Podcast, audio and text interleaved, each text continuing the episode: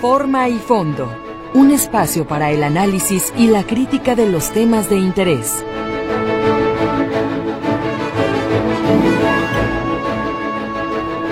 Amigos, muy buenos días. Buenos días a todos. Bienvenidos a Forma y Fondo. Gracias por seguir en la sintonía de Radio Metrópoli. Ay, caray. Ah, caray. Permítame que aquí. Deja entro al quite, le está hablando López Obrador a Jonás. No, hombre, cre- creo. Estaba recibiendo, Mario. Buenos días. Buenos días. Estaba recibiendo la llamada de Carlos Ursúa. Mejor la corté. No vaya a ser. La del más allá. No, hombre. No, dispénsenme, dispénsenme. Siempre es casi como un acto pues religioso quitarle el audio a todos los teléfonos, pero en, saludar a Mario y platicar de los últimos temas se me pasó. Amigos, retomemos lo que habíamos empezado. Muy buenos días a todos. Gracias, como siempre, por estar en la sintonía de Radio Metrópoli, a quienes nos oyen en su radio convencional, a quienes lo hacen por internet. Soy su servidor Jorge Octavio Navarro, o Jonás, como usted prefiera. Les damos la bienvenida a nuestro programa Forma y Fondo, con muchos temas que se han venido acumulando desde el día de ayer. Hay muchos eventos noticiosos. ¿Qué le digo? La visita de Xochitl Galvez. Vamos a revisar Mario Muñoz, a quien ya escucharon, su servidor. Pues, ¿qué deja esta visita? Eh, ¿Cuáles fueron, digamos, los hechos concretos de esta visita aquí, que evidentemente tiene que ver con la plataforma 2024? Y bueno, mi estimado Mario, pues sigue el, el tema también de la Universidad de Guadalajara. ¿Cuántas especulaciones, cuántos argumentos en torno presupuesto? Especulaciones, afirmaciones. Hay de todo, hay de todo. Hay algunos argumentos que he escuchado, pues la verdad, un poquito descabellados. Oye, pero ¿será cierto eso de la condicionante que hay para que... A ver, sea, ¿cuál es la que tú tienes? Yo tengo una, y esa me parece la más contundente. Es decir, a ver, bueno, a ver, primera parte de la película. Se hacen amigos, entre comillas, Alfaro y Ricardo Villanueva, o Casa Jalisco y UDG, y comienzan a tener ahí ya negociaciones, pláticas, la, la, la. Y Sobre, luego, sobre temas que son, digamos, de- Admin- de administrativos. interés. Sí, sí, sí. sí. Entonces, en un primer momento le dicen a la UDG, te vamos a dar un incremento por encima de la inflación para el siguiente año. Órale. Pues ya, ya es ganancia, ya es positivo. en este año. Y luego le dicen, ¿y sabes qué? Vamos a meter una iniciativa para que se te dé presupuesto constitucional. Es decir, que tenga un incremento sostenido todos los años, que en infraestructura la meta es que en el corto plazo se logre un- una admisión del 50% de los que eh, pretenden entrar a licenciatura. Es como pasar como del 33-34 Sí, al sí. 50%, lo cual es muchísimo. ¿eh? Mario, es una tremenda noticia. Además, eh, cuando dicen que es histórico, no mienten, no exageran. Sí. No existe una universidad pública sustentada por autoridades estatales que tenga esa, No. ese presupuesto constitucional. La única que tengo en la memoria es la UNAM, que la UNAM tiene sí un presupuesto fijo federal, que nombre, pues ahí no, no, Allá- ahí no batalla. Allá fallan y así se, así les va, este, allá sí se ponen bravos. Y, pero bueno, total, una primera condicionante es, y eso, eso nos lo llegaron a decir, emesistas, es que no le iban a dar un presupuesto constitucional y aparte eh, Ricardo Villanueva como candidato a la alcaldía de Guadalajara por Morena y los aliados, ¿no? Entonces lo que se precisó es, a ver Villanueva, primero deja que pasen los tiempos para que no te pases de lanza y ya que pasen los tiempos y no te registres, vaya, analizamos el presupuesto constitucional. Por eso no se aprobó el año pasado, porque uno de los argumentos era, no, lo que pasa es de que no alcanzamos a que lo avalen los, los municipios, la mayoría de los municipios, y por lo tanto, este, por lo tanto, mejor nos vamos al siguiente año. Bueno, este, pasó el tiempo y hoy hay una traba que trasciende y me parece muy contundente. Se dice que el pasado viernes no pudo avanzar el presupuesto constitucional en el Congreso porque tienen condicionado a que la Casa de Estudios desista sobre todo del litigio que tiene en la Suprema Corte por los 140 millones de pesos que le quitaron para el Museo de Ciencias Ambientales. Punto. Eso implicaría, porque según yo y según me han dicho, que el Consejo General Universitario desista en la búsqueda de recuperar esos, ese dinero y luego se vaya a la Suprema Corte y diga, no, siempre no, somos amigos. Me parece mucho más congruente. Y eso tardaría por lo menos dos a tres meses. Y eso significa, según yo, ojalá en el Congreso nos digan todo lo contrario, que no habrá presupuesto constitucional hasta después de las elecciones. Bueno, tendría que intervenir ahí, pero insisto, me parece que es una razón más de peso. Oye, pues cómo, cómo estás recibiendo el, regalo gigante. ¿Y tú me tienes impugnado? Pues, ¿Qué, pasó? Me parece que eso es... Me suena más lógico que los temas electorales, fíjate. Porque ya de repente empecé a oír unos argumentos que dije, no, bueno, este, ya es como juegos de video, ¿no? Yo una cosa si te digo, si el Congreso aprueba el presupuesto constitucional, no va a ser a favor, no va a ser para que lo presuma Enrique Alfaro, pues lo va a presumir Hagamos, lo va a presumir Villanueva, ¿y a quién apoya Villanueva? A Claudia Delgadillo. Y a Claudia Sheinbaum. Y a Claudia Sheinbaum. Porque hay una alianza. Bueno, creo que ameritaría que lo presumieran todos, a todos, todo mundo se puede poner ese saco. Allí sí, lo que sea de cada La verdad, y, y sería más que nada una buena noticia para los jóvenes que aspiran a tener un espacio de educación sobre todo de carácter de, educación superior. Y vamos aprovechando, ya que estamos hablando precisamente de la, Universidad. de Guadalajara, bueno, se dio, hay, hay cierta polémica eh, por la aprobación de una reforma al sistema de pensiones en la Casa de Estudios, creo que se les manifestaron en, en el pasado Consejo General Universitario, ¿no? Y también pusieron pancartas ahí afuera de la Rectoría, asuntos diferentes, pero con el mismo actor, la Universidad de Guadalajara. Y sobre ese tema tenemos una entrevista, Mario. Adelante, eh, tenemos una entrevista en la línea telefónica con el doctor Pablo Sandoval. Muy buenos días. Eh, muy buenos días, Mario Muñoz. Buenas, estoy a sus órdenes. Gracias, doctor. Pues eh, aprovechando que se están dando en coincidencia estos eventos, una discusión sobre un presupuesto constitucional que aliviaría en mucho y que pretendidamente terminaría con esta historia permanente de desencuentros de año con año tratar de pedir más presupuesto y que también se está trabajando, se está proponiendo dentro de la universidad una reforma al sistema de pensiones, pues queremos aprovechar esta charla con usted para que nos dé su punto de vista. ¿En qué consiste esta reforma y por qué hay personal académico inconforme? Eh, muy bien. Eh, bueno, primero habría que llamar la atención sobre el hecho de que el fideicomiso eh, mediante el cual está constituido el sistema de pensiones de la universidad, eh, se ha convertido en una caja negra en los últimos años.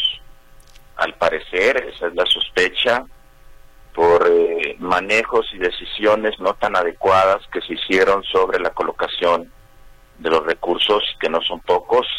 Estamos hablando de alrededor de 19 mil millones de pesos que hay actualmente, poco más, poco menos tal vez, eh, eh, el hecho de que las decisiones que ha tomado el comité técnico, eh, que está constituido básicamente por autoridades, eh, por los representantes de los sindicatos y por obviamente el fiduciario, que en este caso es tiene la representación de, del Banco Bilbao Vizcaya, eh, eh, no tiene comisión de vigilancia, no se ha nombrado una comisión de vigilancia que tome nota de las decisiones que toma el fideicomiso, que llamen la atención si esas decisiones no van acordes con los intereses de preservar el patrimonio que es de todos los trabajadores universitarios, que incluso tiene la atribución no solamente de supervisar, sino también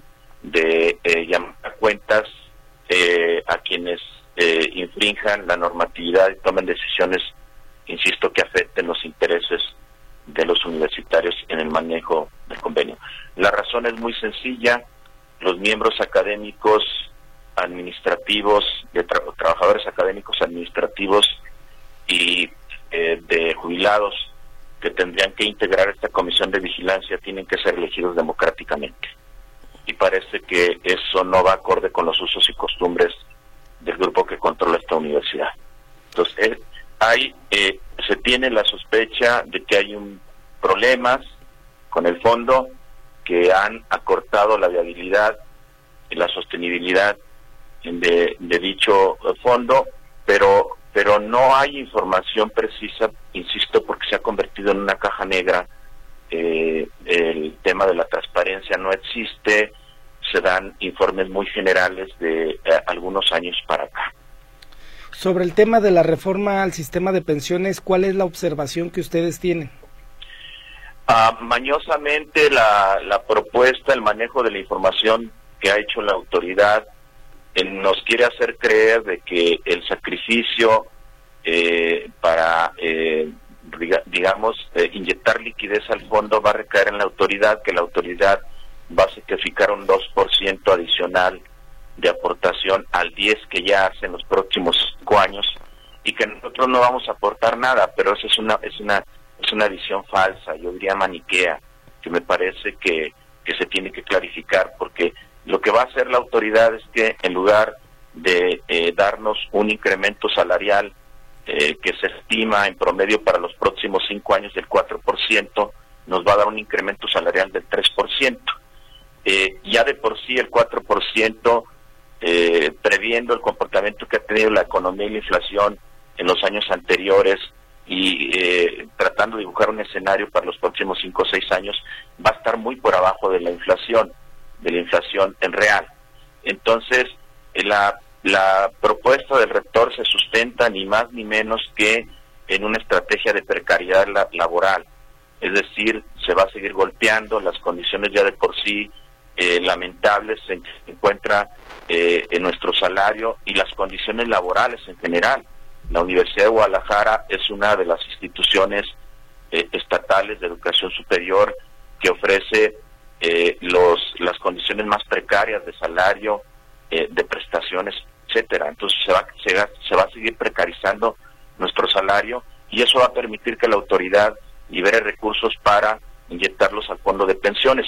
Obviamente con la anuencia eh, de dos eh, sindicatos a modo que eh, no cuentan en su agenda, no, no les interesa defender los derechos de los trabajadores. Doctor, bueno, en, el escenario que usted nos expone, me queda claro que la demanda inicial es no nos quiten sueldo, sino por el contrario, quisiéramos que lo incrementaran. Pero también me queda claro que pues usted responsabiliza a los sindicatos. ¿Cuántas personas, eh, cuál es la masa crítica de académicos, trabajadores universitarios que están en contra de esta propuesta de reforma? Eh, no lo sé, o sea, no, no, no sé, no los he contado, pero lo cierto es que sí podemos hablar de cuatro o cinco grupos de expresión que han manifestado su, su inconformidad y que me parece que les asiste completamente la razón. La, la información y los datos que nosotros hemos manejado para eh, mostrar y argumentar nuestra exposición, ahí están. El, la autoridad nos ha ignorado porque no le conviene enfrentarse a una realidad eh, que me parece ser evidente. Eh, nosotros hemos eh, descubierto, hemos eh, tratado de clarificar cuál es la estrategia, el de la estrategia, que cuando nosotros le pedimos al rector que nos diga por qué es necesario eh, eh, hacer una reforma al sistema de pensiones, el rector nos dice que porque los estudios actuariales le dan una viabilidad hasta el 2032, pero cuando le hablamos del tema de la transparencia, y del manejo que se ha hecho del fideicomiso, nos dice que todo va bien y que al contrario, gracias al buen manejo que se ha hecho del fideicomiso, la viabilidad del sistema de pensiones se ha extendido hasta el 2039. Entonces, no hay una no hay una coherencia, no hay una consistencia. Ahora, ¿por qué eh, eh, se ha convertido en una caja negra? O sea, ¿qué, ¿qué es lo que se quiere esconder? No nos dan cuenta de los rendimientos. Sabemos que hace aproximadamente cinco o seis años, 2017, finales del 2017, se decidió arbitrariamente tomar la decisión de invertir casi una tercera parte de los recursos del fondo en activos de riesgo. Y eso no está permitido por el convenio que rige el sistema de, de, pensiones. ¿sí? El, el, la cláusula 93 que habla sobre las decisiones de inversión dice que eh, el comité técnico del comiso buscará las mejores condiciones posibles de seguridad, rendimiento y liquidez, prefiriendo en igualdad de circunstancias las que proporcionen un mayor beneficio social. Hay una violación evidente a esta cláusula, ¿sí? Entonces, pero no hay comisión de vigilancia. Entonces, el, el, el fideicomiso toma decisiones sin que nadie le llame a cuentas. Bueno, esa exposición queda clara, doctor. Me parece que la demanda de transparencia pues se justifica y más en una institución como la universidad. Ahora bien, si no van a encontrar la vía de un diálogo con la oficina del rector general, ¿cuál es su representación en el Consejo General Universitario? Bueno, yo creo que ya sabes la respuesta. O sea, es evidente que la, el Consejo General Universitario eh, eh, está, eh, digamos, a favor de la reforma porque es parte del grupo que controla a la universidad, al menos la mayoría de consejeros. No dudo que haya por ahí algún consejero independiente que se haya colado, que es muy raro porque en los procesos electorales hay una especie, por decirlo en los mejores términos, de democracia dirigida, es decir, se palomea quienes cumplen el perfil idóneo para estar en el consejo de acuerdo a los intereses del grupo que controla la universidad y a los demás se nos excluye. Y esto ocurre también con los delegados sindicales, es decir, no podemos hablar de un, de un, sistema, de un ambiente democrático en la universidad donde se puedan tomar decisiones que favorezcan a la mayoría. Nosotros estamos, lo que estamos planteando es que debe haber eh, la suficiente, los argumentos claros, transparentes sobre los problemas que está pasando el fondo, ¿sí? Y si hay responsables que se llamen a cuentas a los responsables. Eh, y pero además eh, aceptando sin conceder, si, hubiera la necesidad de inyectar más recursos y esto implicara, implicar una reforma al sistema de pensiones, hay otras formas de hacerlo. Yo creo que hay, eh, se debe de generar un, mesas de trabajo, un espacio de debate donde veamos las opciones. Nosotros tenemos una propuesta para ello. Es decir, estamos eh, teniendo una oposición seria, fuerte, argumentada, no es visceral nuestra oposición, oposición pero también tenemos una propuesta en caso de que se requiera eh, eh, una, una, una propuesta que, que, se sustenta en, en, condiciones de equidad, es decir, en un que asumamos el costo, de ser el caso, de, de inyectarle liquidez al sistema de pensiones, pero eh, también no cargándole solo a los trabajadores el esfuerzo.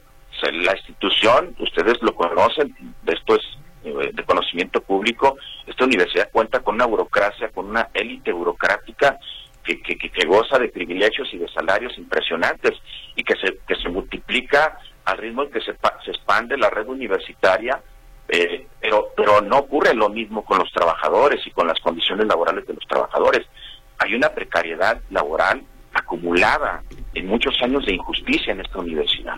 Pero esto nos queda claro que pasa por una, eh, una modificación radical del, modelo de gobernanza de esta universidad, ¿no? que tiene que ver también con, el, con la gobernanza del sistema de pensiones, un proceso de democratización en esta universidad que, que no existe y no ha existido realmente en la historia eh, reciente de la universidad. Pues doctor, eh, ante lo que usted nos está diciendo, me queda claro que pues no habrá diálogo pues por las condiciones que están dadas. Supongo que ustedes mantendrán eh, la voz alzada, pues para hacerse eco de lo que nos está compartiendo. Nosotros sí hemos buscado el diálogo, esto que quede claro, pero un diálogo incluyente, un diálogo abierto, es decir, que lo que se, se, se acuerde, lo que se debata y se acuerde en, en el contexto de este diálogo sea de conocimiento público, porque el estilo del grupo que controla la universidad, lo que ellos llaman, llaman un diálogo informado, es un soliloquio. Decir, llegan con las instancias eh, gremiales que están, por supuesto, de acuerdo con la propuesta, eh, en ocasiones nos abren espacio a los académicos. Eh, por cierto, el año pasado eh, un grupo de seis, siete académicos, después de muchos meses de buscar una entrevista con el rector general, nos otorgó la entrevista. Y al final yo le dije al rector, porque nos dijo, bueno, ya los escuché. Y yo le dije, bueno, pero ahora háganos caso. Casualmente en esa ocasión yo le dije que había problemas con el sistema, con el manejo del sistema de pensiones, y él salió en defensa del sistema de pensiones y dijo que era el mejor de México, sí, que no, que no había ningún problema. Y yo le puse los datos en la mesa, le dije, en este mes se perdieron más de 300 millones de pesos del fondo. Y el, el, rector se quedó callado. Entonces, para, para la autoridad ese es el diálogo, un diálogo de una sola vía. Y al final se luce diciendo que ya nos escuchó y que nos hizo caso y que su propuesta tiene aval. Esto es, insisto, un manejo ciertamente muy maniqueo. Pues, eh, doctor Pablo Sandoval, mm, pues nosotros eh, le agradecemos el tiempo, queda expuesta su razón, que supongo que es representativa de la mayoría de los grupos inconformes, eh, nos quedamos todavía con algunas dudas y sobre todo a la espera de la postura que pueda manifestar la autoridad universitaria. Muy bien, claro que sí, yo quedo a sus órdenes. Muchas gracias por Gracias. Bueno, eh, me parece importante decir que el doctor Pablo Sandoval es profesor de tiempo completo en el Centro Universitario de Ciencias Económico-Administrativas de la UDG y pues es un académico que cuenta con pues con las credenciales es doctor en crecimiento y desarrollo sostenible estudió en España y pues bueno ahí acaba de exponer pues que ya no, no amerita más aderezo, más adjetivos, las posturas que manifiestan quienes están en contra de este proyecto. Ya estaremos esperando, como siempre con el micrófono abierto, a que la propia Universidad de Guadalajara, las autoridades establecidas, nos quieran dar sus propios argumentos. Esto en virtud del conocimiento que deben tener los ciudadanos, porque finalmente la UDG es una universidad pública. Son las 9.32, vamos a la pausa, regresamos, tenemos más noticias y por supuesto los comentarios de usted.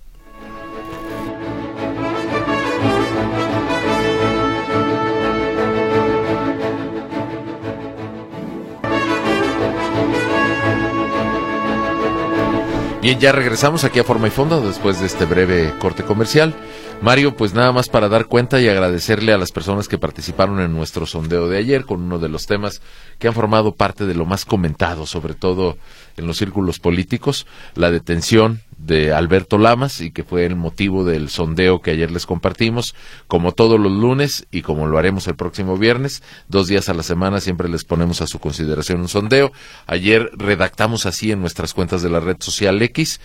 Alberto Lamas fue detenido por el desvío de 150 millones en el gobierno de Aristóteles Sandoval y hasta el jueves, pasado mañana, definen si queda preso o en libertad para el juicio. La pregunta que les hicimos muy concreta, ¿debe estar preso o es un tema político? 75-25, así, sin sin fracciones, sin decimales, 75% aprobó sí debe estar encerrado, 25% comentó no, es una detención política. Hubo comentarios varios, voy a tomarme el tiempo de leer un par de ellos. Lucy Fong dijo, estos son comentarios escritos ahí al pie de la encuesta en la red social X, una cosa es política y otra manejar dinero público a tu antojo sea quien sea, desde el palacio hasta el barrendero, es lo que dice Lucifón, y dejó saludos. Ya basta de la impunidad, escribió Lourdes Mendoza. Enrique Jiménez, no podemos reactivar gente en la política que demostró no ser de confianza. Estamos cansados de corrupción, ya basta. Y eso en cualquier partido.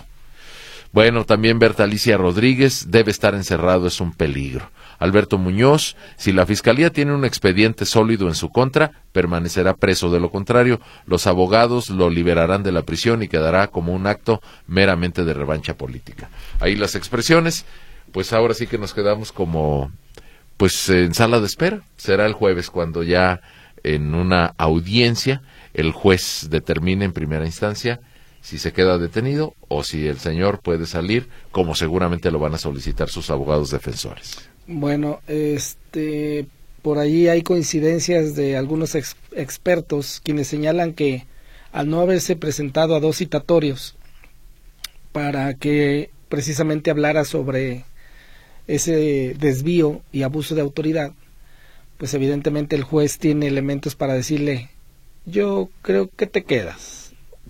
Así es de que tráiganle por favor dominó, baraja, tablero, algunos libros, ¿no? ¿Cómo, se, Damas chinas? Este, ¿Qué más? ¿Qué otros juegos se podrán jugar en la cárcel? ¿Con compañía o sin compañía? Pues con compañía. Palitos chinos, Mario. Ándale. Esos son muy entretenidos. Se pasan las horas. ¿Cuál era, cuál era el, el bueno, el negro? Sí, era. ¿Qué, ¿Qué hacía el negro? El negro te da la ventaja de que con ese puedes ayudarte para sacar a los demás. Si no tienes el negro, tienes que hacerlo con los dedos. Y si no eres muy hábil en los movimientos, eh, pues se te van a mover los palillos y tienes que volver a empezar. O sea que Lamas necesita un palillo negro para que lo saquen del bote. Aparte. Bueno, eh, como lo dijimos ayer y hay que reiterarlo, Mario, porque no sería sorpresa. A mí ya nada me sorprendería en ese caso. Si no argumentan bien, el juez lo puede dejar libre. Vamos a ver si lo argumentan correctamente. Pues Pues, pues, ¿y tú qué crees? Por eso te digo, este, hay cosas que todos decimos, clarito, pues es responsable, sale libre, pero ¿cómo si todos sabemos? que- Ah, es que no integraron bien la averiguación. Pero qué tranca- Faltó un papelito. Qué trancazo para la Fiscalía Anticorrupción. Bueno, yo no estoy No, juzgando nada, y ¿eh? parte- Digo que, que no me sorprendería. Y en parte, qué trancazo para la Contraloría del Estado y qué trancazo para la Administración Central. Pues hay muchos temas ahí controversiales que no implican exclusivamente el supuesto desvío de recursos. Hay muchos temas políticos. Bueno, pues ahí tiene esta, esta encuesta y este remate ya a ese tema, que yo creo que va a ser ya como lo último que vamos a ver de peces gordos en la cárcel, ¿no? Sí, ya. ¿Quién la habrá librado? Así que digamos que sí eh, tenía señalamientos fuertes y que Bueno, señalamientos o sospechas. las dos cosas. Porque de señalamientos, pues creo que la, la Contraloría pues ha agotado sus observaciones, ¿no? Aquí a quien extraño más yo es a la Auditoría Superior del Estado. ¿A quién? A la Auditoría Superior del Estado. ¿Qué es eso?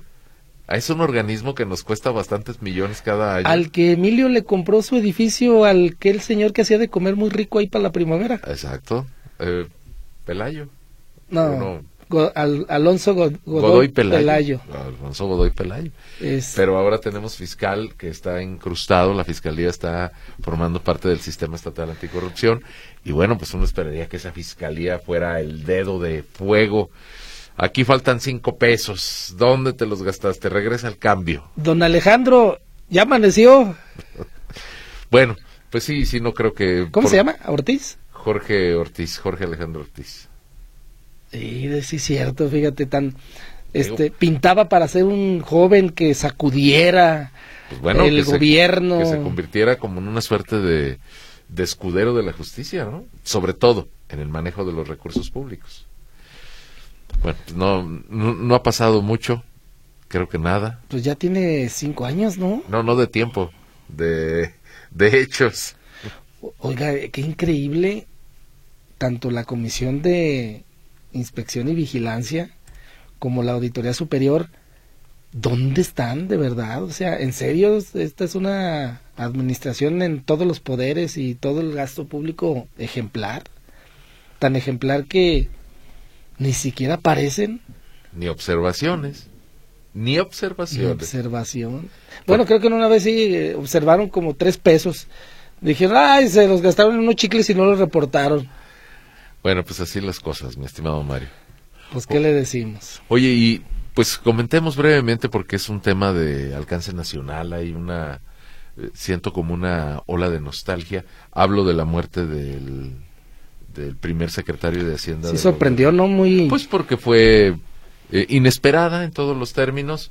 He visto también hipótesis de sospechas que pues no les Nah. encuentro no les encuentro ni pie ni cabeza, pero pues es parte también de la de la especulación que luego mueve en estos tiempos electorales. Yo me imagino que lo que quieren es likes, pero el, el hecho contundente es que Carlos Ursúa falleció.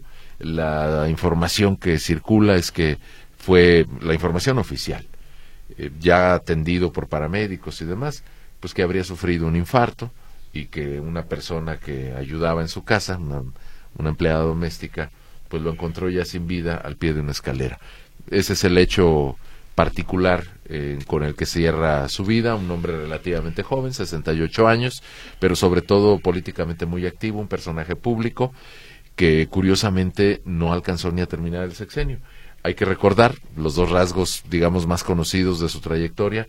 Fue el encargado del- de las finanzas del gobierno de Andrés Manuel López Obrador cuando fue jefe de gobierno de la Ciudad de México, allá por los 2000 y fue invitado a ser el secretario de Hacienda y lo que más llamó la atención es que renunció con una carta en la que hacía reclamos muy claros diciendo que había pues sobre todo conflictos de interés Gente que tomaba decisiones y estaba nomás metiendo presión. y, y sobre todo que no tenían conocimiento. Y luego se le sumó Germán Martínez, ¿verdad? Germán Martínez, que dejó el IMSS, y bueno, creo que también una decisión valiente, el secretario de Comunicaciones y Transportes, que renunció porque el Le quitaron el negocio de las aduanas. Pues yo no sé si decir negocio, Mario, porque es de inmediato darle una connotación negativa, pero ciertamente coincide, fíjate, coincide, y es donde quiero hacer hincapié, en que el día del fallecimiento de Carlos Ursúa se concreta otra chambita para las Fuerzas Armadas.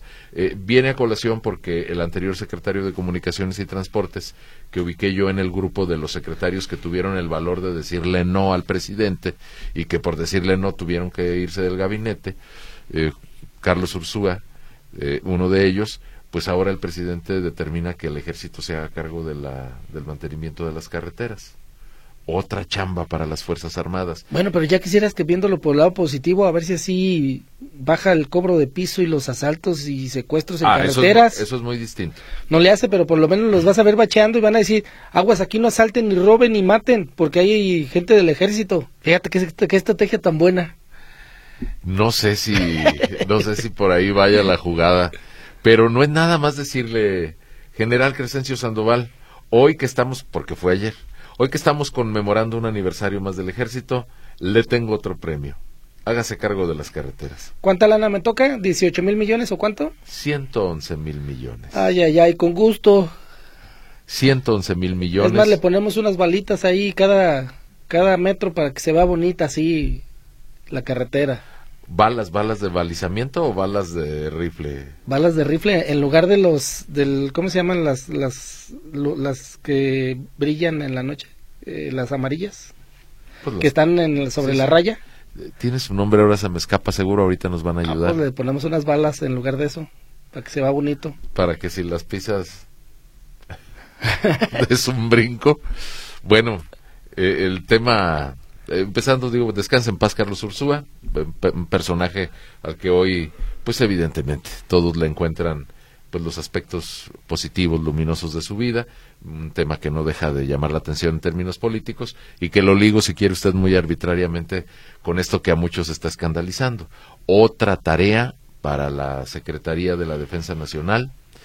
Ciertamente hay muchas críticas. Mira, en una de las portadas de hoy revisaba que la Cámara Mexicana de la Industria de la Construcción en el capítulo Jalisco. Que se clavaron maquinaria pesada. Y que lamenta el abandono en las carreteras. Seguramente la red federal, que muchos años, muchos años era la mejor red de carreteras que teníamos, pues sí hay muchas quejas de que está en malas condiciones y sobre todo con un índice de inseguridad pues que ha motivado ya dos movilizaciones de transportistas y ahora le van a dejar al ejército otro trabajo con el presupuesto adicional, los 111 mil millones de pesos, al menos de este año.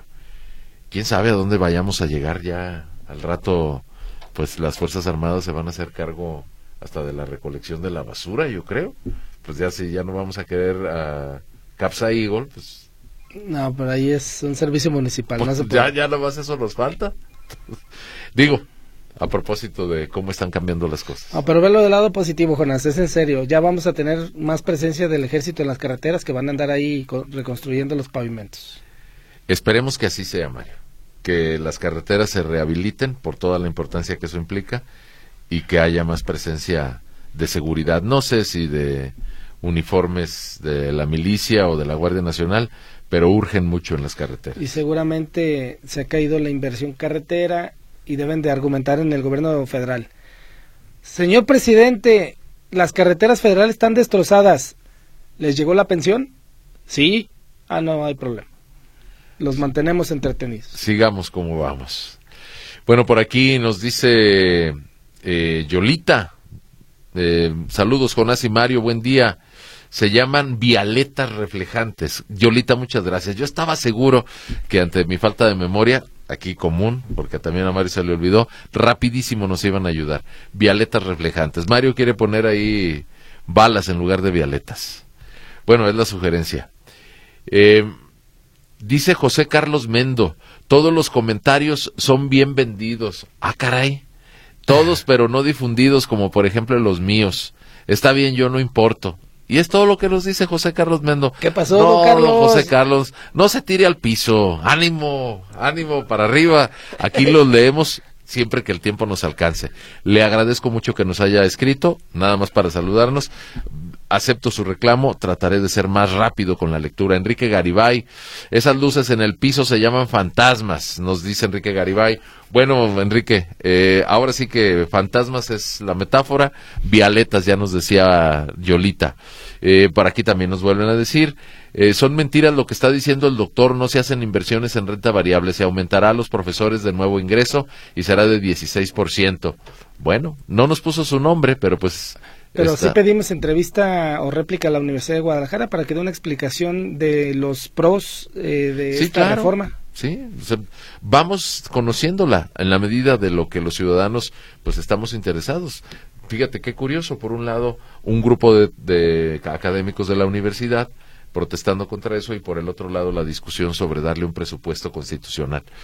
Faltó que investigaran a Salvador González Recendis, dice Alberto Martínez, autor material de todo proceso de adquisición y pagos durante el sexenio, en el que más personajes han terminado en prisión. Netza Ornelas, quien manejó todas las obras y jefe de la directora general de que pedía 40% por adelantado. Elisa John y su caso de cobros en panteones, ahora ya esta pensión dorada tiene. Bueno, lo de Elisa John sí se cerró ese ciclo, ¿no? Judicialmente. La, la inhabilitar. No, judicialmente no le hicieron nada nomás la inhabilitaron 10 años de la función pública. Y luego ya salió vendiendo, en, según eso, en una tienda de abarrotes, ¿no? ¿Sí era ella? Eso sí no me la sé, Mario. ¿No? O, soñé. No me imagino a Elisa yo en una tiendita de abarrotes. Oye, por lo menos ahí a Chava Recendis, mínimo una observación por haber, por no haber licitado los alimentos para los presos. Hola. Pues tú preguntabas que si faltaban más personajes. Bueno, ahí pusieron ese candidato. Raúl de Santiago, nada más nos escribe para dejar saludos muy bien correspondidos. Por aquí también nos dicen buenos días, es Juan Carlos Márquez. Acuérdense de Francisco Ayón. Bueno, ya los adjetivos no los voy a repetir, don Juan Carlos. Eh, queda claro que no es un hombre de sus simpatías. Está libre en su mansión, se burla de la justicia. Tiene prisión domiciliaria por temas de salud.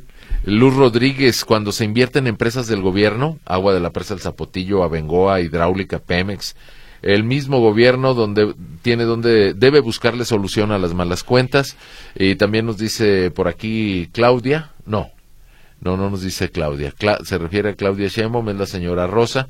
Dice, Claudia Sheinbaum es una copia de Andrés Manuel López Obrador.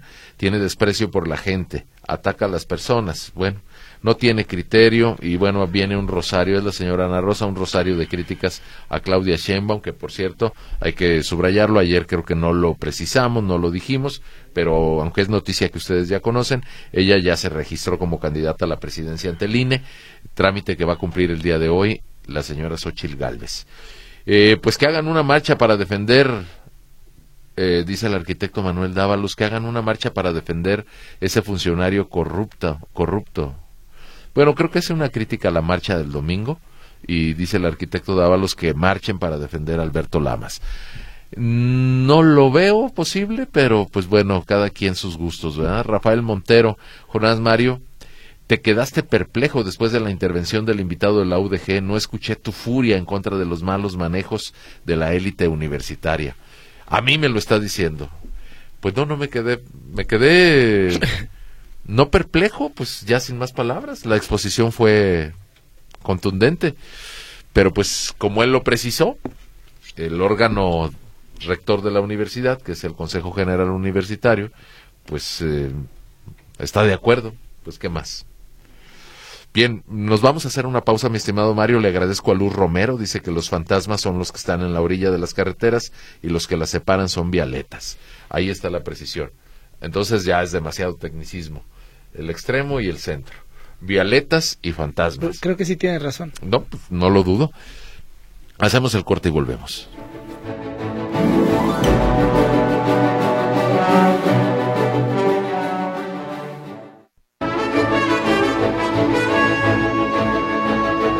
Estamos de regreso, llamadas telefónicas. Alberto Gutiérrez pregunta, ¿pueden explicar lo del presupuesto que no se ejerció? Ayer lo dijeron regidores. Ah, creo que fue los regidores de Morena contra el ayuntamiento. En el ayuntamiento de Guadalajara. No tengo yo los datos, eh, don Alberto. Este, le mentiría si, si hago un comentario sobre eso. Gracias a Carlos González. Dice, a los de la UDG solo les preocupa si sus hijos entrarán en el ciclo escolar. Quiero saber ¿De qué escuelas y con qué mecanismos garantizarán la entrada a la universidad? Eh, bueno, los mecanismos son los de siempre. Hay un examen de admisión. no, pero es simple. Si hay más recursos, hay más escuelas. Más, cupo. Hay más matrícula.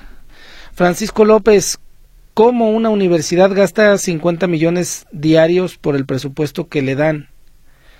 Eh, no, ¿cómo crees? 50 millones diarios. A ver, multiplícale, Jonás, 50 millones por 365. No, no, no creo. A ver, 50 milloncitos. Otra. Permítanos que estamos haciendo acá matemáticas. Elevadísimas. Son 18.250 millones. Eh, no, bueno, entonces, a ver, multiplícale 40 millones al día. 40 millones al día. Ah, 40 millones. Pues no está tan lejos, ¿eh, don Francisco? 40 millones da, al día de gasto da 14.600. Ese, ese mero es el presupuesto. Pero a ver, no se me hace tanto, ¿eh? Este, para una red universitaria de 350 mil. Ahora divide eso entre 350 mil. Quiere sacar un presupuesto por cada alumno. Pues eh, te da 41.714.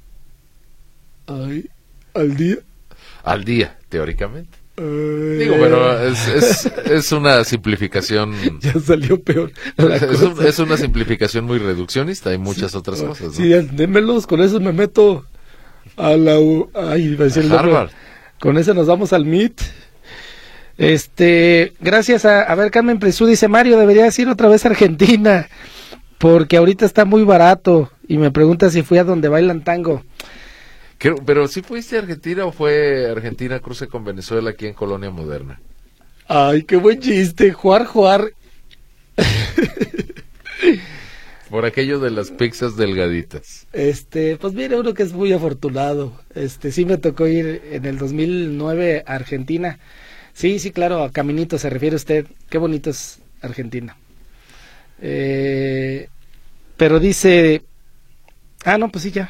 Este, gracias, Carmen. Eh, y sí, sí está barato, pero el viaje está bien caro. O sea, llegando allá está todo barato, pero para ir el vuelo está carísimo.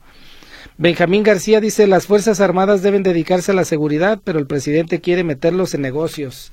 Pues es lo que todo el mundo dice. Raúl Castro, el rector y el presidente tienen similitudes, escuchan, pero al final hacen lo que quieren. Hidalgo Cepeda, que la manifestación de las mujeres sea pacífica. ¿Cuál manifestación? No, yo no tengo, no tengo conocimiento de una manifestación en Puerta. Eh, Miguel Rodríguez, el pueblo está molesto, está cobrando mucho dinero en los bancos. Pero los bancos no es el gobierno. ¿O cómo? Bueno, el, el, no, no capté bien el sentido de la llamada de don Miguel. No sé a qué haga referencia en concreto, pero lo que sí tengo a la mano, Mario, es el dato de que la percepción de la banca privada en México es de las más elevadas y rompieron récord otra vez en 2020. Los ingresos, te refieres. Los ingresos que tienen por el cobro de comisiones. Pues. Es una cosa espectacular. Estamos hablando de cientos de miles de millones de pesos que dices, bueno, ahora sí que como parafraseando al presidente, ¿cómo tener una banca tan rica con un pueblo pobre? Pues y luego ah, está el ejemplo de que hay bancos españoles que dicen, oigan, aquí como que no podemos ganar mucho dinero. ¿A dónde vamos? Pues vamos a México. Pues Allá las autoridades nos consienten, pero de maravilla. Bueno, pues vamos a casi casi despedirnos, Mario, pero como nos habíamos comprometido, ayer vino Xochitl Galvez. ¿Qué es lo que pareció más destacado del asunto, además de los, de los aspectos político-electorales? Me parece que lo rescatable es su declaración sobre temas de violencia, ¿no? Eh, salió muy bien parado el gobierno del estado, incluso hasta eh, Xochitl Galvez en, una entrevista así muy, muy pasajerita que dio, pues dijo que el gobernador del estado hace el esfuerzo de combatir la inseguridad, pero el desastre lo pone el gobierno federal.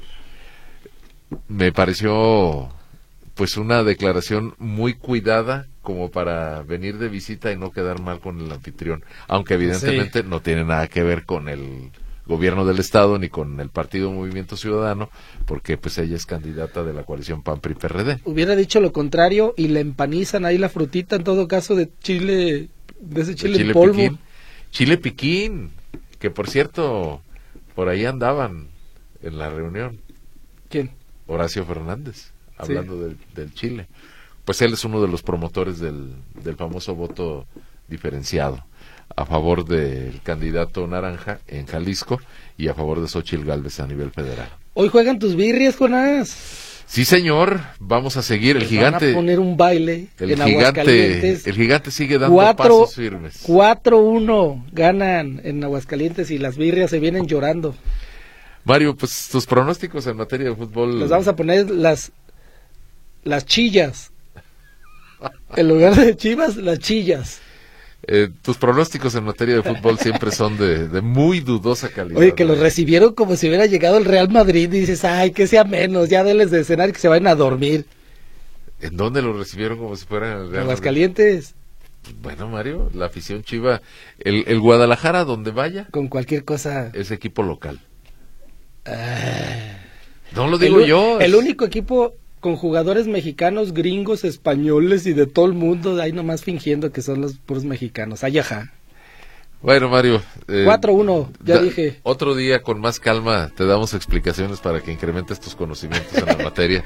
Por lo pronto hoy ya tenemos que despedirnos. Agradecido con todos nuestros radioescuchas, como siempre aquí nos escuchamos mañana. Tengan un buen martes. Cuesta mucho.